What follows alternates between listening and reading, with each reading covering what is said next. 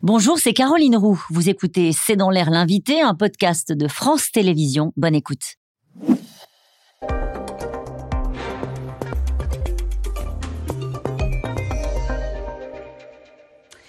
Bonsoir à toutes et à tous, c'est dans l'air l'invité. Je reçois aujourd'hui Renaud Van Ruydbeck. Euh, vous êtes euh, ancien juge anticorruption. Bonsoir. Bonsoir. Merci d'avoir accepté cette invitation. Vous avez publié Offshore dans les coulisses édifiantes des paradis, des paradis fiscaux. Je vais y arriver aux éditions Les Liens qui libèrent. Et puis je rappelle que vous avez euh, conduit, pour ceux qui l'auraient oublié, des grandes enquêtes politico-financières, l'affaire Urba, l'affaire des frégates de Taïwan. J'en passe. Je voudrais, voilà, je voudrais qu'on commence cette interview avec ce qui s'est passé euh, au Parlement européen. On découvre des valises de billets euh, dans des domiciles, dans des chambres d'hôtel, euh, mettant en cause des parlementaires européens. certains font le lien avec le Qatar. C'est une affaire qui vous surprend ou vous dites évidemment que ça se passe comme ça, aussi au Parlement européen? Ce qui me surprend toujours, encore plus aujourd'hui, c'est des valises de billets. les valises de billets, on pense toujours à les affaires de financement à la papa, machin, celle de mon époque. Mais voir encore des valises de billets aujourd'hui, on parle de 600 000 euros. Euh, c'est quoi ces billets? D'où ils viennent? Parce que c'est ça le problème. Euh, il y a de l'argent très bien, mais les, billets en eux-mêmes, euh, c'est pas un virement qui vient d'une société où c'est. C'est-à-dire que l'enquête commence, c'est ça que vous êtes en train de dire. C'est pas parce qu'on a retrouvé des, valises de billets qu'on fait le lien forcément avec le Qatar, même s'il y a bah, des soupçons qui passent sur le Qatar. Bah, tout dépend de ce qu'il y a dans l'enquête. Moi, je ne sais pas ce qu'ils font dans leur dossier, mais de toute façon, les billets, il faut bien qu'on les sorte de quelque part. Euh, vous, si vous voulez avoir 600 000 euros en cash chez vous, c'est juste impossible, parce qu'à la banque, on vous, vous donnera jamais autant d'argent. On parle même d'un million et demi hein, sur les 20 perquisitions qui ont eu lieu. Ah oui, d'accord. voilà. Bon. En tout cas, c'est le début. Alors, d'où ça vient? D'où ça vient?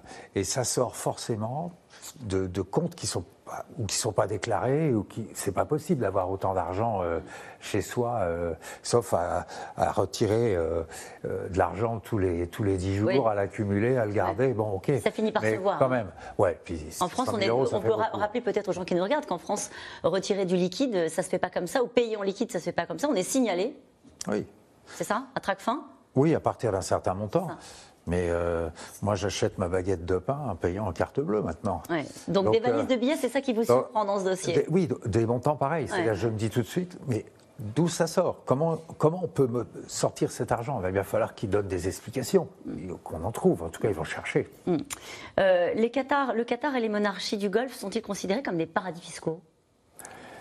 Les monarchies du Golfe, en général, oui, euh, notamment Dubaï, les Émirats arabes unis.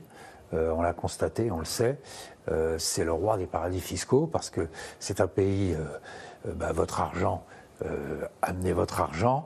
On ne vous posera pas de questions, à condition qu'il y ait quelques zéros à la clé. Hein. Si vous venez avec 50 euros, c'est pas la peine. Si vous venez avec 2 millions d'euros, on va commencer à vous regarder. Et à 10, on va, on va vous prendre au sérieux. Bon.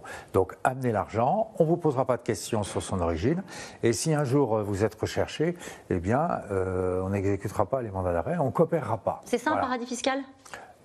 En tout cas là, c'est un paradis fiscal, c'est à géométrie variable. Le paradis fiscal, c'est le pays où vous pouvez mettre votre argent, ne pas payer d'impôts. Je pense qu'à Dubaï, on ne doit pas en payer beaucoup. Mais en plus, on a un secret bancaire qui fait que les extérieurs, si j'ose dire, euh, n'auront pas accès à ces, billets, à ces comptes. Et, donc, vous allez pouvoir investir à Dubaï, des oligarques russes, j'ai lu ça dans la presse, qui sont visés par des mesures de gel, etc., par toute la planète.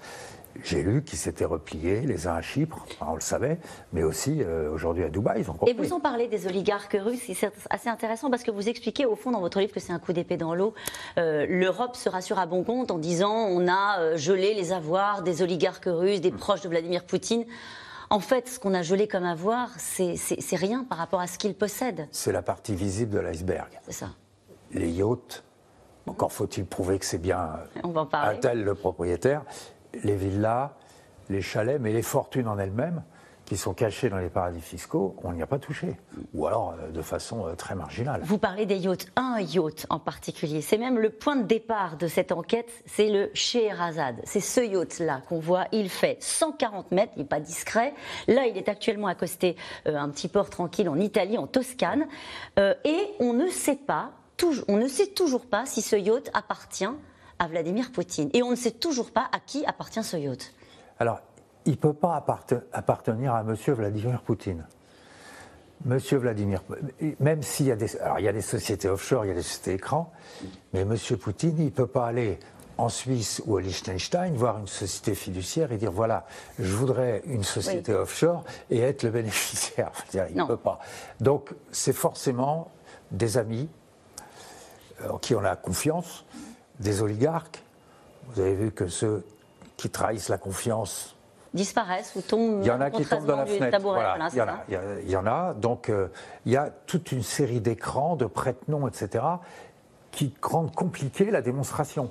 Alors, quand vous dites un petit port tranquille italien, franchement, si j'avais un yacht comme ça, c'est pas, pas, là. C'est pas là parce que là, vous avez les procureurs qui font leur boulot. En tout cas, euh, pour l'opposant Alexei Navalny, euh, qui a mis à jour une partie de la fortune de Vladimir Poutine, il n'y a pas de doute que ce yacht euh, appartient à Vladimir Poutine. En tout cas, c'est lui qui le dit, mais visiblement, la justice essaie de faire son travail et de démontrer les liens qui peuvent y avoir entre ce yacht et Vladimir Poutine, et ça n'est pas fait. C'est ça. Je leur souhaite bon courage parce que pour avoir enquêté des années sur des circuits offshore, je peux vous dire que euh, on n'y arrive pas toujours, ça prend des années et quelquefois pour rien. Et c'est ça qu'on découvre dans votre livre. C'est pas une forme de euh, de rancœur que vous avez, c'est une forme de franchise sur la complexité des montages financiers. Et pourtant, on a parfois des commissaires européens qui nous disent les paradis fiscaux, c'est fini. Enfin, à peu de choses près. Ah, C'était en 2018, on écoute Pierre Moscovici. Quand l'administration fiscale française demandait au fisc suisse y a-t-il eu un compte en Suisse? On, ne pouvait pas répondre ou alors on répondait. Aujourd'hui, c'est plus simple que ça. Si vous, euh, si quiconque a un compte en Suisse, il y a ce qu'on appelle l'échange automatique d'informations, c'est-à-dire que instantanément, on le sait. Et donc, le secret bancaire, c'est fini. C'est vrai? Il n'a pas tort sur ce, sur ce plan-là. Mais parce qu'il y a des gens qui ont encore des comptes nominatifs en Suisse. Vous avez cité l'exemple des oligarques. Est-ce que vous croyez qu'ils ont des comptes à leur nom? Ils ne sont pas à leur nom. Il y a des prête-noms, il y a des sociétés offshore, il y a des trusts, etc. Donc c'est beaucoup plus compliqué que. Là, c'est vraiment la, le C'est le particulier qui va ouvrir un compte bah, en Suisse C'est pas, pas compliqué. C'est pas, pas le problème. C'est un peu le problème, mais c'est pas l'essentiel. Mais vous dites, vous écrivez dans le livre Jamais les paradis fiscaux ne se sont aussi bien portés qu'aujourd'hui. L'économiste Gabriel Zuckman évalue à 8700 milliards de dollars les avoirs cachés dans les paradis fiscaux. On se souvient, là encore, que Nicolas Sarkozy, et vous le rappelez d'ailleurs, Hein, dans votre livre, à l'issue d'un G20, disait les paradis fiscaux, c'est fini. Hmm. Il y croyait au moment, il le disait sans doute. Qu'est-ce qui s'est passé depuis? Bah, Il y a eu des listes qui ont été faites, euh, il y a eu des avancées de l'OCDE, mais régulièrement, lisez les journaux, les papers, on révèle qu'il y a encore plein d'argent caché dans les paradis fiscaux. Le chiffre que vous citez de l'économiste, quand même, 8700 milliards. Moi, j'arrive même pas à concevoir ce que ça peut représenter. C'est énorme. En plus, c'est un chiffre qui ne peut pas être précis, puisque par définition, l'argent est caché. Ce qu'on sait, c'est qu'il y a des sommes énormes. C'est lié à la mondialisation, c'est lié au fait qu'il y a beaucoup d'argent qui circule sans contrôle hors des frontières. Voilà. Mais pourquoi est-ce qu'on n'y arrive pas? Parce qu'on s'y prend mal, parce qu'il y a une complaisance. Il y a des paradis fiscaux, par exemple, au sein même de l'Europe. Oui. Hein on peut les citer? Chypre. Oui. Luxembourg Malte. Malte, vous avez une journaliste qui a été assassinée parce qu'elle enquêtait sur des, personnes corrompues au plus haut niveau dans son, dans son État. On est au cœur de l'Europe. Hein, elle a été assassinée. On n'est pas en Russie, on n'est pas en Chine. Bon, donc il y a un sujet quand même. Et il y a Gibraltar, il y a, enfin encore que maintenant, Gibraltar, ça dépend si vous comptez l'Union européenne ou, l'Europe euh, en général. Mais il n'y a pas que l'Europe. Euh, il y a l'Asie. Vous aviez Hong Kong, que je dis au passé parce que les choses ont un peu bougé. Aujourd'hui, Hong Kong, euh, il y a le grand frère chinois, donc euh, je ne sais pas si moi, si j'avais énormément d'argent, je le mettrais là. Mm.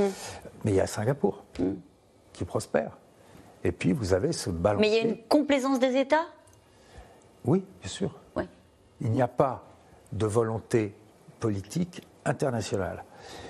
On ne réglera pas le problème tout seul dans son coin. Et vous prêtez une proposition? Je me permets de vous couper à la fin de ce livre, et vous dites il faut un impôt minimum pour tous les États pour qu'au fond plus personne n'ait intérêt à aller cacher son argent dans tel ou tel pays. Oui, alors ça c'est une proposition de M. Biden, qui est une bonne proposition, sauf que ce n'est pas encore signé par tout le monde parce qu'il y a des réticences, et puis sauf que c'est 15%.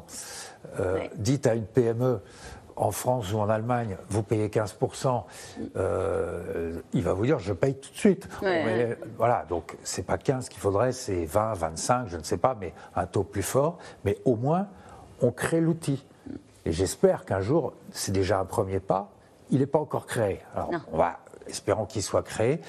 Ça permettra de limiter ce qu'on appelle l'évasion fiscale que pratiquent les multinationales, ça ne résoudra pas le problème des paradis fiscaux. Parce que le trafiquant de drogue, les gens corrompus qui cachent leur argent, euh, ce n'est pas le problème fiscal qui les concerne, qui les intéresse. Merci beaucoup, Renaud Van Rydbeck, d'avoir été mon invité offshore dans les coulisses édifiantes.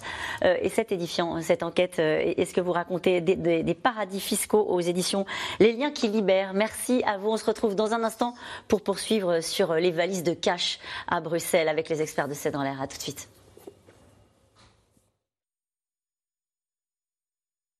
Bonjour, c'est Caroline Roux. Merci d'avoir écouté C'est dans l'air. Comme vous le savez, vous pouvez désormais écouter l'intégrale, mais aussi l'invité ou vos questions à nos experts. Tous ces podcasts sont disponibles gratuitement sur toutes les plateformes de streaming audio. Et pour le replay vidéo, c'est sur France.tv, bien évidemment. À bientôt.